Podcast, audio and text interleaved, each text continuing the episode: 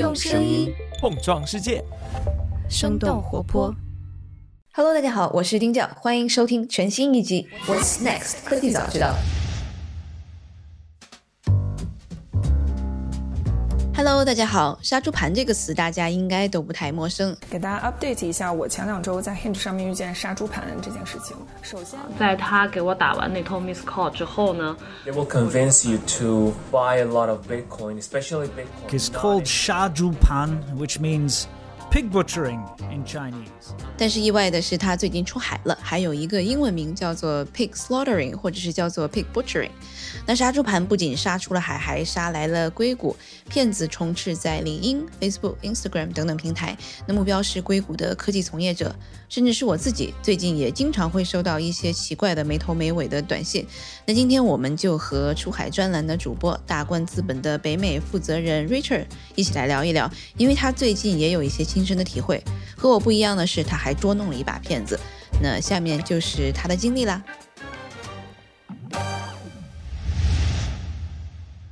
Hello，大家好，今天我和 Richard 在一起，我们想聊一个出海话题，虽然可能不是一个什么光彩的出海哈。Hello，Richard，嗯，最近怎么样？Hello，Hello，大家，Hello，大家好。我们的监制灿灿给我发来一篇归心人的文章，就是说杀猪盘已经席卷到硅谷了。然后我自己又特别巧的在这个小红书上刷到附近，其实有一些华人，然后正在跟这些杀猪盘在调戏杀猪盘对对对对，在调戏他们。然后我们在选题会上的时候，Richard 说：“哎呀，这个事情我也 我也看过，我也去调戏过他们。”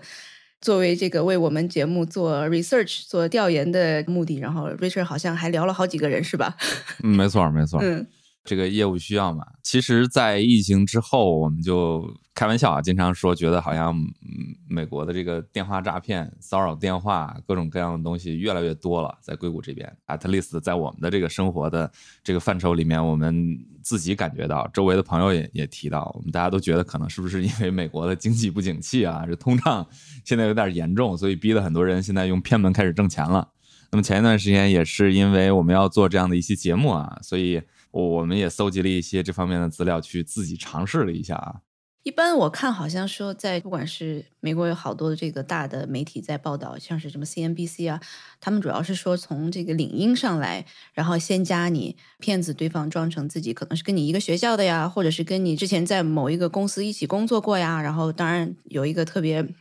漂亮或者是帅气的这样的一个头像，然后跟你先聊一聊，然后从职业的角度上先跟你聊起来，然后再给你转战到这个像是 WhatsApp 啊，或者是 Line 啊，或者是其他的这种可能即时通讯的这样的一个平台，然后慢慢就才聊起来，就有个这样的这个过程，对吧？所以找到你的其实是什么都有。呃，对，是的，就是其实，在前一段时间，我的这种各大的这个平台上面都收到一些这种垃圾短信啊。然后，因为我们要做这个节目，我就找了中间的几个，我还去聊了聊。嗯，那么你像你刚才总结到的，比如像 LinkedIn 或者是这个 Facebook 这种，他可能联系过来的人呢，他可能是直接看到你的 title 或者是你的头像，他以一种这个生活方面的一种，或者是工作方面的一种视角来切入你啊。他告诉你说，我现在可能跟你在做同样类似的事情啊，然后学校跟你很相同啊，你要不要跟我认识一下呀？大家这样的聊起来，这一块呢，呃，我在 LinkedIn 上面遇到的比较少啊，所以就没有什么 fresh 的这个事例。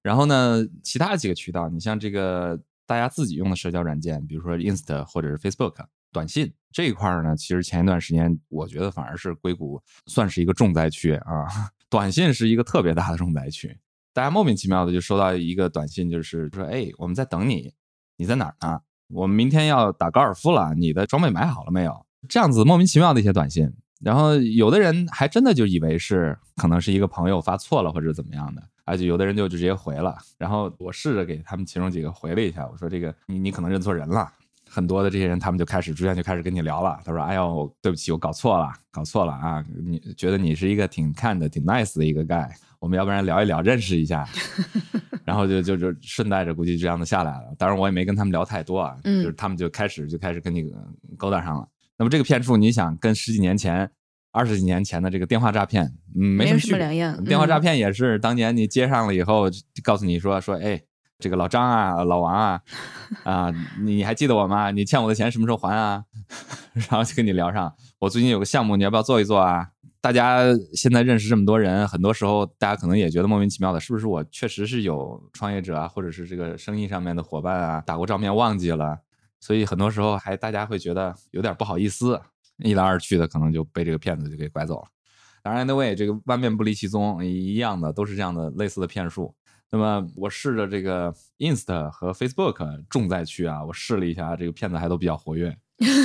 你怎么试的？因为因为因为这个 Insta 和 Facebook 呢，是你能看到他发的一些照片或者他的一些生活，啊，对对对，就是他就他们有在养这个号，他并不是说一上来就就开始骗人，嗯，没错，他跟短信不一样，短信他只能跟你瞎聊嘛，跟你聊完了，你也不知道他是个什么样的人，所以被骗的可能性，我觉得是非常小的。但是在 Insta 和 Facebook 上面，这个被骗的这个可能性现在就相对来说会大一些。我们看到的像龟仙人写的这个文章啊，包括小红书你提到的一些这个案例，可能十有八九都是从这个社交媒体上面过来的。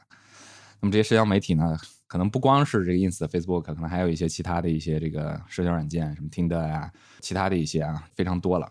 之前呢我们想骗子可能他没有那么多的时间去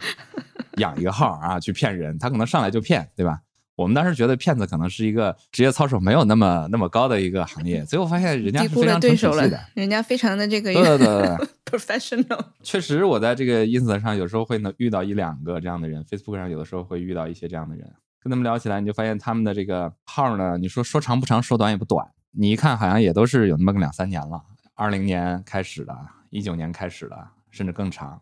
哎，你就说明他们好像不是一个临时拿来注册的一个号来骗你的。我不知道这个背后在技术手段上面有没有一些其他的方式可以做到这件事儿啊？但是对对，似乎时间戳肯定都是这个好几年的，对对对，时间是是没有办法变的。像 Insta 和 Facebook 的这个地点是可以随意搞的，微信的这个地点也是可以好像通过一些插件来做到的。但是但是这个时间好像是很难改的啊，好像有一些插件也可以做到。然后网上我们看到这个知乎什么的，大家不是有一些什么预言帖嘛？在这个事情发生之前，然后就有一些预言就出来了。其实那种预言帖好像很多人说，其实就是通过一些时间的插件完成的。这就不太清楚了。但是在这个事情上面呢，你在他的 Inst 或者是 Facebook 上面，你会看到，哇，好像很长的一个生活，看起来还是挺专业的啊，有有这个非常高大上的什么高尔夫啊、游艇啊、专业的这种开会啊、去做 presentation 啊、讲课啊，嗯，全世界啊到处玩那种是吧？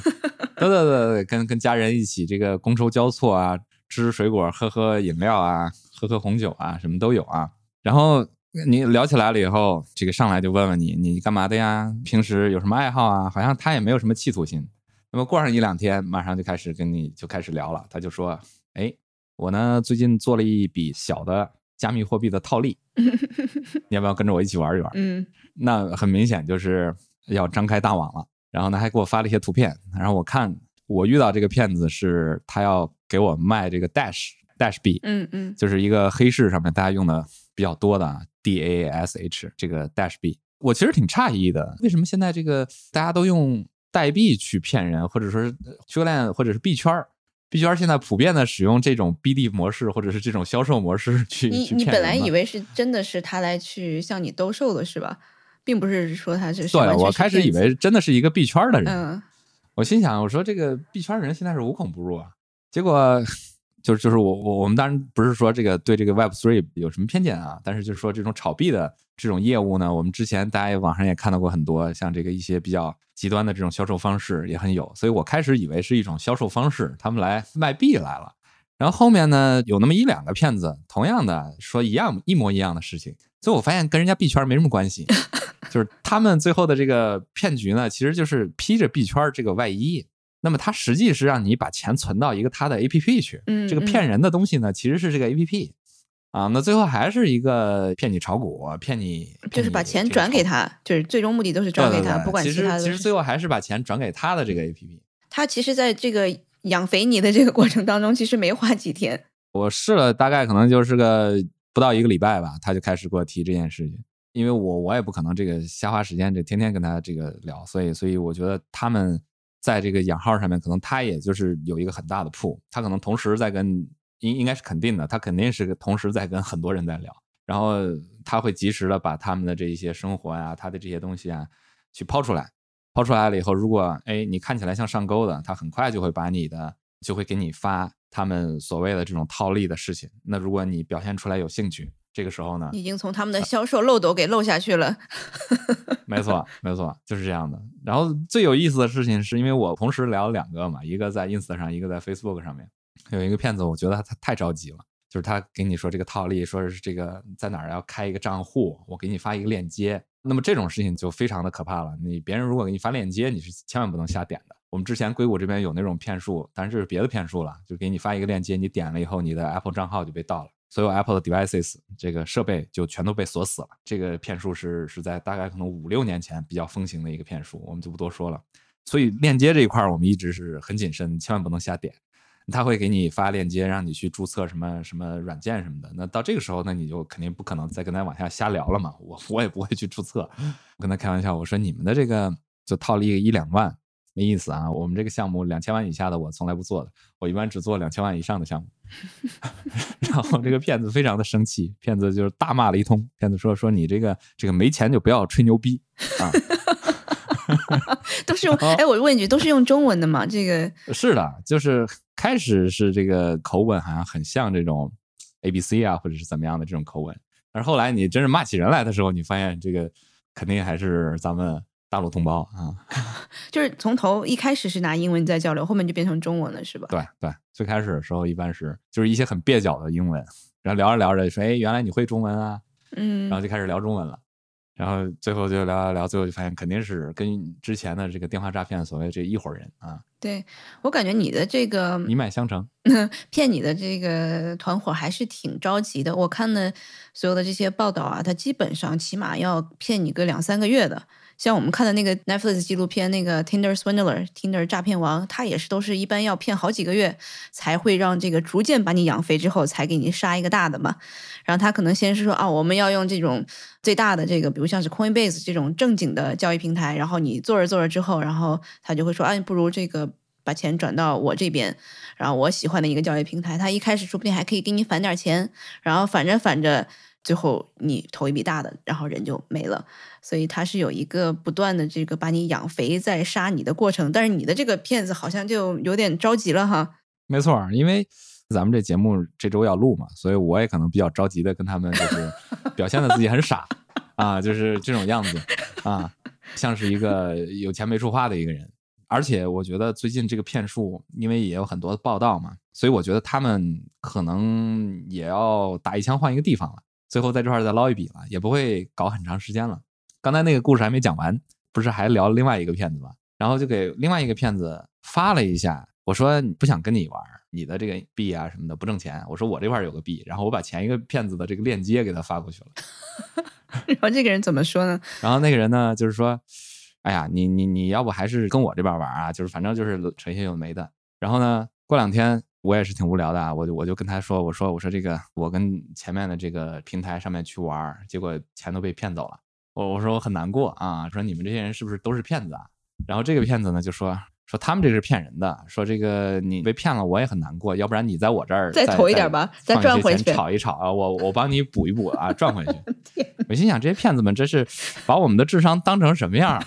然后是不是觉得现在最后有一笔是一笔，就赶紧捞啊？也非常着急。反正最后呢，就是那也不可能再多跟他瞎聊了，那就就删了。但是我是觉得，就是在这个杀猪盘里面呢，如果要是说真的，你长期的跟他去聊，甚至是我们之前看到其他的这个故事里面，还有一些骗女孩子，就是搞这个杀猪盘，搞得很很像这种感情的骗局一样的。就是之前杀猪盘经常说是高富帅嘛来骗你。一样的，我这边看到的照片都是一些白富美，一看照片都是假的，不知道从哪儿盗的或者是 P 的。英文一看都是用这个翻译软件做的。但是有的人他可能正好处于一个人生相对的这种阶段，工作不顺利啊，感情不顺利啊，他可能一聊二去的就会被这种杀猪盘最后骗得很深的时间长了，那真的有可能会花很多钱去做这个事情，所以也确实挺可怕的。他就是抓住了你的可能比较脆弱的一个心理状态。我看了几篇案例吧，这文章描述的案例，其实这种受害人他都还是比较有高等教育的背景，或者是他们其实在生活当中是不错的职业，收入也比较高。比如我看到一个一个大姐，这是应该就是美国纯的这个白大姐，然后她应该就是可能刚刚是啊跟老公这个离婚呐，然后可能就是。刚好就是在很脆弱的这样的一个时候，然后或者是他在一个这个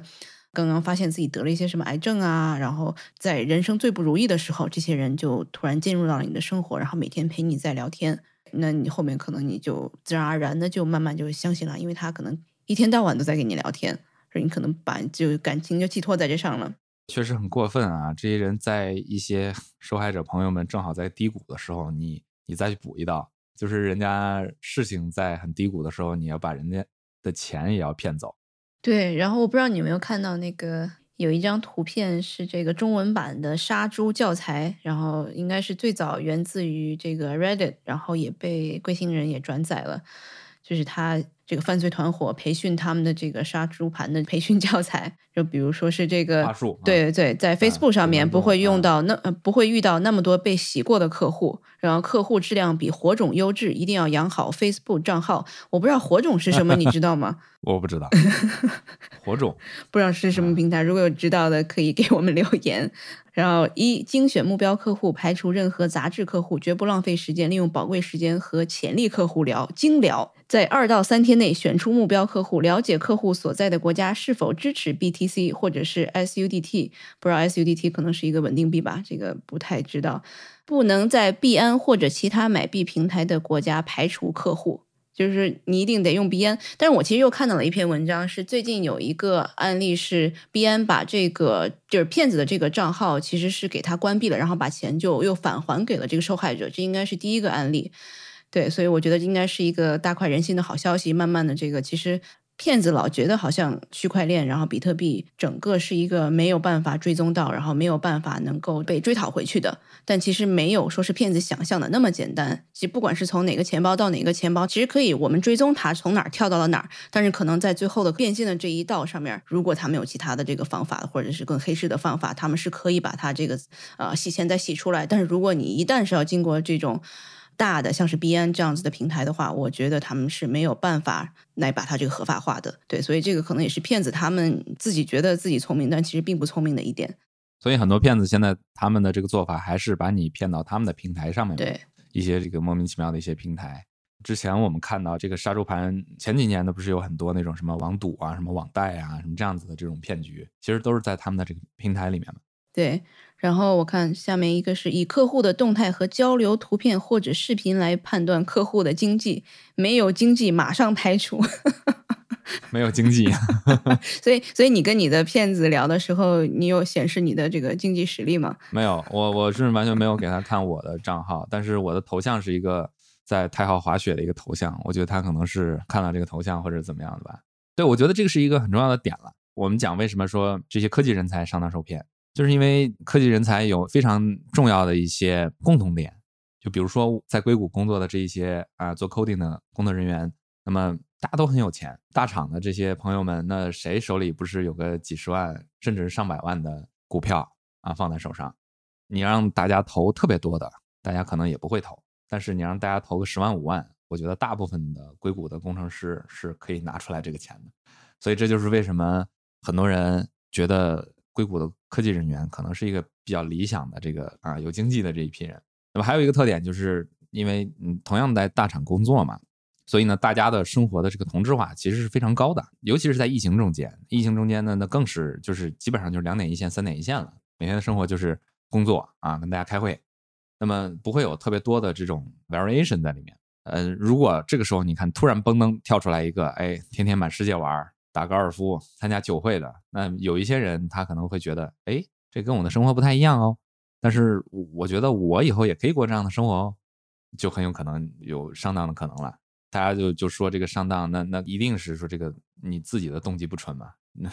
这我我们行业不是经常讲这个，只要不是以挣钱为出发点的项目，这个投资一定失败。给你讲的什么东西天花乱坠的这那的，到最后一定失败。你如果跟这些人去聊天，最后去投了钱，动机一定是不纯的。你你说你如果说是纯的为了挣钱，你你把钱放在这个上面，那我觉得肯定很多人他就会避免被骗了，对吧？他如果是纯粹是因为投资的这个角度，没错啊。这个培训手册最后还有一点，这个写着红字重要，感情号包装符合自己的白富美人设，会理财，会投资，有爱心，有个性，很有钱的白富美。然后确实是有，最近有一些这个陌生的人会在我的 Google Voice 那个号码，因为我对外的所有的这些啊不认识的人，我全都是给的 Google Voice。然后会有一些人给我的 Google Voice 发一些莫名其妙的短信，但我基本上这个从来不回，因为这个咱们也是在这个国内被这摸爬滚打过的吧，就是基本上这个陌生的东西就别理了，要不然就是陌生电话也不接。对，这个已经是我们的国内的必有的这个素质了。共识。对对嗯对，就对因为国内应该是一九年、二零年杀猪盘这个词是最火的时候，应该还上了对，最近洗过对上过热搜了，嗯然后大家其实已经对这个骗术是非常的警觉和敏感了。对，但我自己应该是从去年我们公司拉着小伙伴我们去团建的时候，然后有小伙伴说提议说，哎，我们不如看看谁谁谁的这个。这个 Tinder 的 app，我们帮他选一选这个能够配对的人吧。然后这个几个小伙伴，然后这个因为我们把他就投出来，投到那个大屏上面，然我们就帮他出主意说这个不符合你，这个适合你。然后有一些这个就是特别，就是因为我们当时用的是一个男生的这个账号嘛，然后说啊这个女生这个挺好的，要不然就这个右滑。然后他说这一看就是一个杀猪盘，我们说哎这是就我们老人家这个 我和陶老师老人家说对什么是杀猪盘呀？然后对对，我们还还问了一下，然后这个小伙伴还给我们介绍了半天，这个杀猪盘这个就是骗子，这个一看就是有很明显的这样的一些标志，照片都 P 过的呀，然后这个写的又很少，对对，所以我才所以这个了解就是说，为什么嗯这一波杀猪盘大家觉得杀伤力很强嘛？就是因为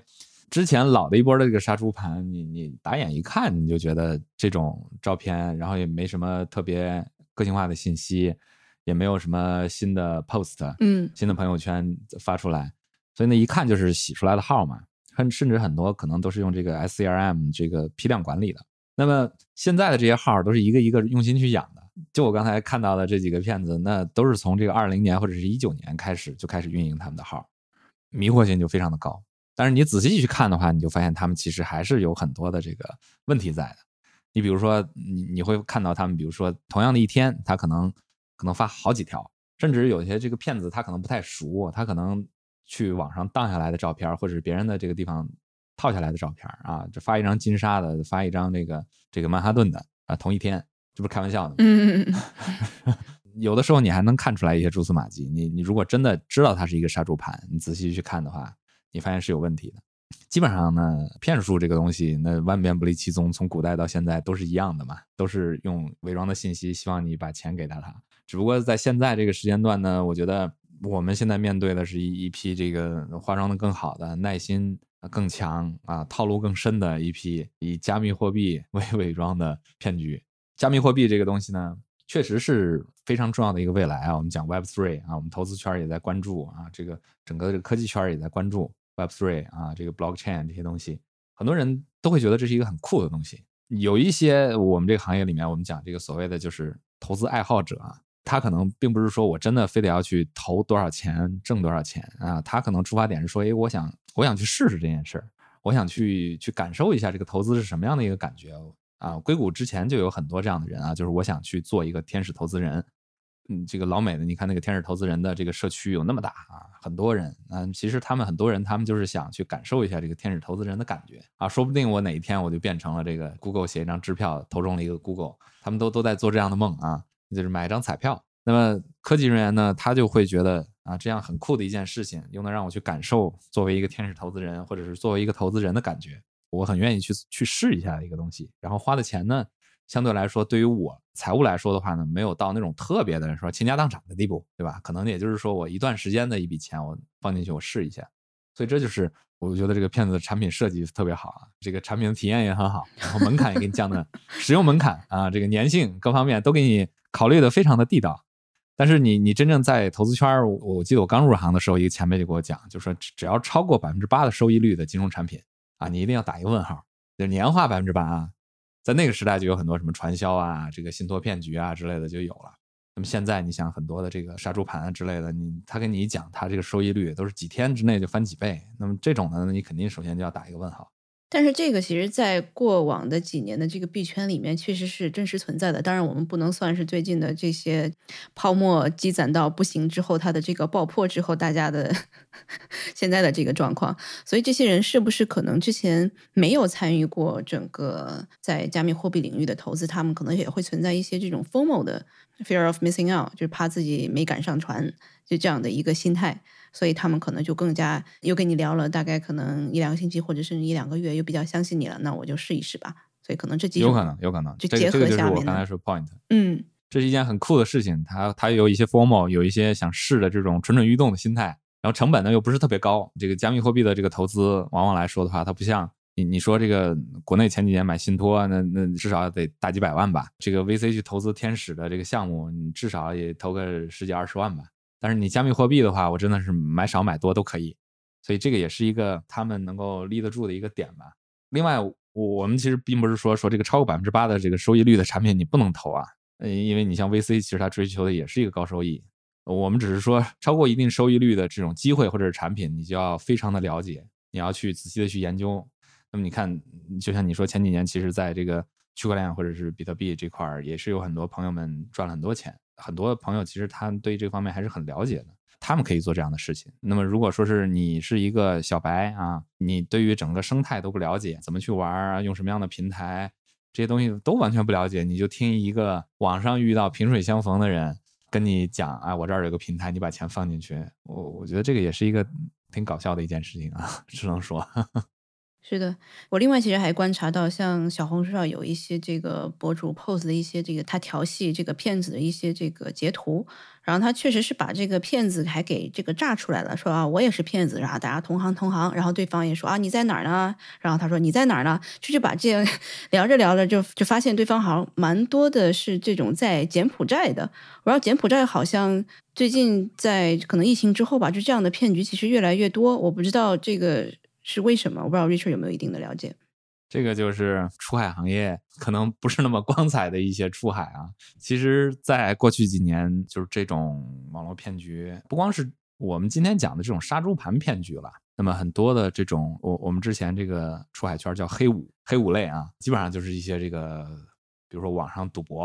网络贷款啊，国语法特性很强的。这种产品很多其实是出现于柬埔寨和菲律宾的，就是一些东南亚国家吧，就可能不光是这两个国家，包括像印度啊、印尼啊都有。这个骗术呢，基本上都是跟我们中国这个老的这一套杀猪盘去学的，差不太多，万变不离其宗。从这个最老的电话诈骗，一直到现在的这个加密货币诈骗啊，但是这几年确实是在这些新兴市场出现了很多这样子的团队去做这件事情。我觉得当然跟法律法规这是有直接的关系了。嗯，在这些市场上面，他们的做什么样的事情，去挣什么样的钱，可能在很多地方还是一个相对比较粗放的一个状态。所以很多我们在中国已经被明令禁止，在中美啊被明令禁止的这种商业模式，在一些新兴市场还是有很多人在做，而且能挣很多钱。记得之前也看到很多新闻，就是讲这个被骗到这个柬埔寨去，说有什么线上赌局啊、什么贷款这种项目啊，被骗去了，骗去了以后就就关在里面给打工，这种事情我就不太了解了。呃，想想也挺恐怖的。对我看 Vice 有一篇特别长的长文，他反正先从一个受害者这边先切入的，然后就挖到了就是骗他的这个人，他其实自己也是被骗到了柬埔寨去的，然后就跟他说这个当地这个优美的这个工作环境是在一个什么呃五星级的一个度假区的这个附近。每个月给你两千七百刀，然后很多东西都报销，然后教你很多这个叫 online marketing，在 线这个在线市场营销，对，然后去到那儿直接就把他的这个护照就收走了，然后就把他就关在里面不让走人，对，然后他就不断的就要去这个骗人，然后才能够把这个钱我这个要赚回来。我不知道是最后是要赎身还是怎么样，其实就是还是蛮凄惨的这样的一个经历吧。传销的模式嘛。把你人扣在那里，然后你要么就是骗亲朋好友来，要么就是给我干活儿你去骗一些这个你你就是扮演杀猪盘的角色，或者是你你去 干活儿呗。记得也是之前在故事 FM 上面听过一期，去柬埔寨被这个网赌的集团给扣住了啊，走不了，还发生了很多很危险的事情。很多时候我我们就讲这个事出反常必有妖啊，一个让你去新兴市场挣这种偏门财的，那还是要非常谨慎的。对我们最开始是觉得好像硅谷这些啊工程师啊都是教育程度比较高，比较火眼金睛，然后特别是在判断一个加密货币项目是否值得投资上面，不可能会那么容易被骗。但是其实，但是其实可能骗子的这个骗术，可能对你的心灵上面的一些这个抚慰啊，或者是一些 PUA 啊，它可能超过了我们自己最开始的很 naive 的这种想象吧。对啊，就是这就是我说。就是这个骗术是万变不离其宗的。你骗老年人，可能就是骗保健品；骗这个硅谷的或者是这个投资爱好者，那可能就是一些天使投资的机会，这个加密货币的机会。那么只要是动机不纯，不是以挣钱为出发点的投资，一定失败。就是你只要想的太多，你又想的是，哎，我要投资这种感觉啊，我是因为朋友的关系我才去投的，我是因为见这个小姐姐漂亮，见这个小帅哥。很帅，我才去投他的。只要不是以挣钱为出发点的投资，到最后一定是有问题。对，因为我们好像在说着这个，觉得啊，怎么可能会被骗？被骗的人都是挺傻的。但是其实我们看到被骗的这些人，他们确实不是说是智商有问题啊，或者是这个教育水平程度比较低，或者就并不是这样子的。就很多人他们确实是教育水平程度高，然后也还是蛮有钱的，并不是我们说的这个呃傻的。对，其实不管是怎么样，我们还是都是得要多多注意。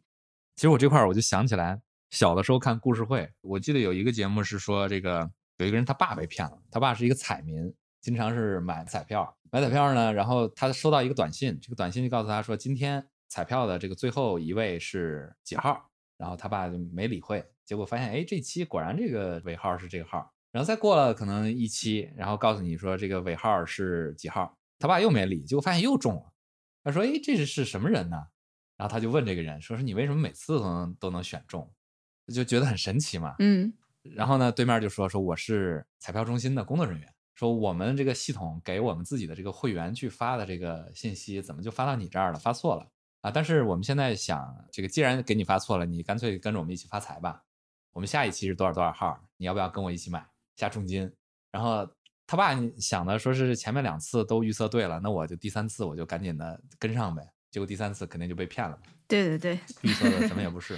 对，当时这个大家就说是骗局呢，说为什么这个预测的这么准？最后就发现人家是有一漏斗的，人家这个每次是从一号到九十九号全部都发一遍，最后中的是哪个号，他就剩下哪个号的人就就继续再去聊就完了。结果我们在今天其实发现我们的这个杀猪盘遇到的这些事情，最后也是同样的，都是一个漏斗啊！你落到最后，你觉得你自己好像就是这个天选之子，一样的是这个道理。对，其实人家是聊完了一整圈的。对，我记得应该是看是塔勒布的那本书吧，也是说到你让一堆猴子这个去炒股，最后也总会有一个猴子这个赚的盆满钵满，因为它就是一个概率问题。最后还是跟大家说啊，就是我们这个调戏骗子的这种行为呢，有的时候不是很可取啊，就是要不是为了做这期节目，我们也不会去做这个事情。因为这个事情呢，有的时候被国内的已经已经玩出来新的这种骗术啊。我们之前也见过那种去调戏骗子，就比如说我接到一个短信，然后我就给他回，我说我说你是骗子啊，我不跟你玩。一回回了以后，对面说恭喜你成功订阅什么什么什么什么什么，然后多少多少钱就被花掉了。就是不管你给他回的是什么，他最后有一定的方式就让你让你中招。就直接就 block，直接把他这个对对对，所以答案的那种做法其实是最可取的，就是压根就不要理，就赶紧 block。嗯，其实最后就是这些平台是不是对于这一类的网络骗术，他们他们其实管的并不是那么好，或者说他们并没有设很高的这种保护门槛去制约他们。我觉得可能也是这些年来，然后随着这个杀猪盘这个出海，可能慢慢的这些平台也开始关注到这个。用户的安全问题了。像我看到那一篇文章，就是领英其实在去年大概关闭了三千多万个账号，就是这些都是虚假账号啊，然后可能是潜在是有骗局在里面的。对，所以他们也是在慢慢的在。不管是用算法还是用人工的这样子的筛出来，所以他们还是有在处理的。但可能如果是大家去到一些像是就网络交友的平台，那可能这些就有的时候它是确实是难以分辨真假，对，还做不到。对对对对，所以我不知道这个我没有做具体的功课，不知道比如说像是 Tinder 这样的平台，它是不是可能。也会采取一些这样子的措施，让比如说是可能头像重复啊，或者是这种很简单的这样子能够拿算法直接筛出来的这些这个虚假账号，可能就不要让它继续影响到这个其他的用户的这个资金安全。对我觉得可能大家从自我的这个你再去用这些社交软件去交友的时候，我觉得交友就交友，就是人家如果一旦给你提钱的话，那你就得警惕了。而且我是觉得，就你刚才讲的，一个是像币安这样的大平台，他们会有一些相应的这种管控。那么大的企业，像 Facebook 这些企业，他们在他们在 AI 啊，在这个网络安全这些方面是有很大的团队去做的。这边其实我们之前也有一些朋友，就是在这个 Cyber Security 啊这种组去去做这种相应的这种筛选。我跟这两个骗子聊完了以后，我肯定要去举报他们嘛。我我去举报的时候，我就发现这个 Ins t a 和 Facebook 他们的这个这个举报的这个机制，其实并不是那么友好，是吗？就很有意思。就是这个 Ins t a，我不知道大家有没有试过啊？就是点这个举报了以后，它出来有三个可选。嗯，他说举报这个账户的原因是什么？第一个是发布不应出现在 Instagram 的内容。嗯，第二个是冒充他人。第三个是用户可能未满十三岁。哦，啊，那那没得可选，未成年就不说了。嗯对，就是这个，你你说我遇到一个诈骗了，我选什么呢？冒充他人好像能也是是 啊，但是好像又不太对。对然后我真正点进去冒充他人，他让你提供说你到底冒的是谁，那我哪知道啊？然后第二个是这个，那我就只能选这个发布不应出现在 ins 的的内容。那你点了这个了以后，发现里面哇有好长啊，这个里面有各种各样的乱七八糟的这个原因。那就说明这个举报其实最后发现并不是特别特别友好的一个这个程序啊。然后你在一些小的这个 A P P 上面，可能它这个机制更不健全了。其实我觉得这个也是给这些骗子有一些可乘之机啊。就你你刚才说的，比如说像这个冒充他人，嗯冒充他人，那么能不能筛选这个相同的照片啊，或者之类的？嗯这个 point 是现在这些骗子他们的这个搬运可能并不是说从同一个平台上搬运的，他们也学精了。嗯我可能是从微信上面套的照片，我可能搬到这个 Inst 上，嗯，所以没办法这个这个 Facebook，reference。嗯，对啊对，所以这个是一个我觉得行业目前来说还比较难解决的一件事情。我们其实也见到过一些这种大公司用相应的技术或者是工具来做这样的反诈骗的护城河或者是围墙啊，投入还是比较大的。所以就希望在这个赛跑中间，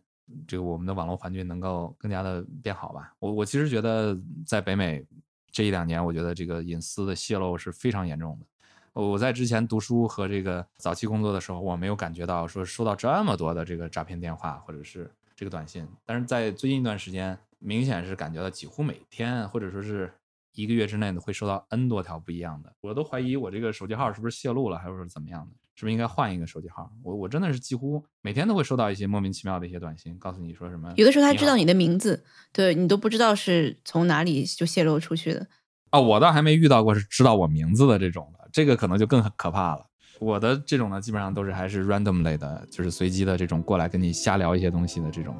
好了，那我们今天差不多就聊到这儿了，然后也再次提醒大家，线上交友要多注意，然后一遇到讨论钱的事情，就马上需要警觉起来，该举报赶紧举报。好的，谢谢谢谢大家，谢谢答案啊，大家注意安全啊，谢谢 Richard 的亲身体验，然后帮我们以身以身试毒啊，这事儿以后再也不要干了，这个太危险啊，别让我又订阅什么乱七八糟东西了。好的，好，谢谢 Richard，拜拜。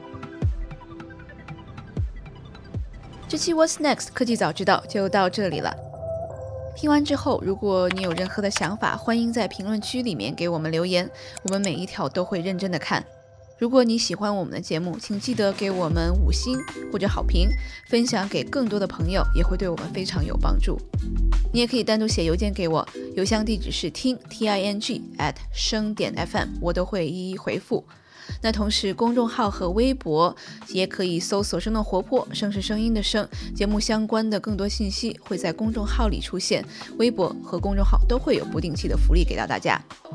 如果你想要跟我们更加紧密的讨论和分享，或者是想要认识和你一样有求知欲的新朋友，可以加入我们的微信群。进入听众群的方法是在公众号文章中扫码添加，或者是公众号后台回复“科技早知道”即可获取邀请码。期待你的加入，我们下期见。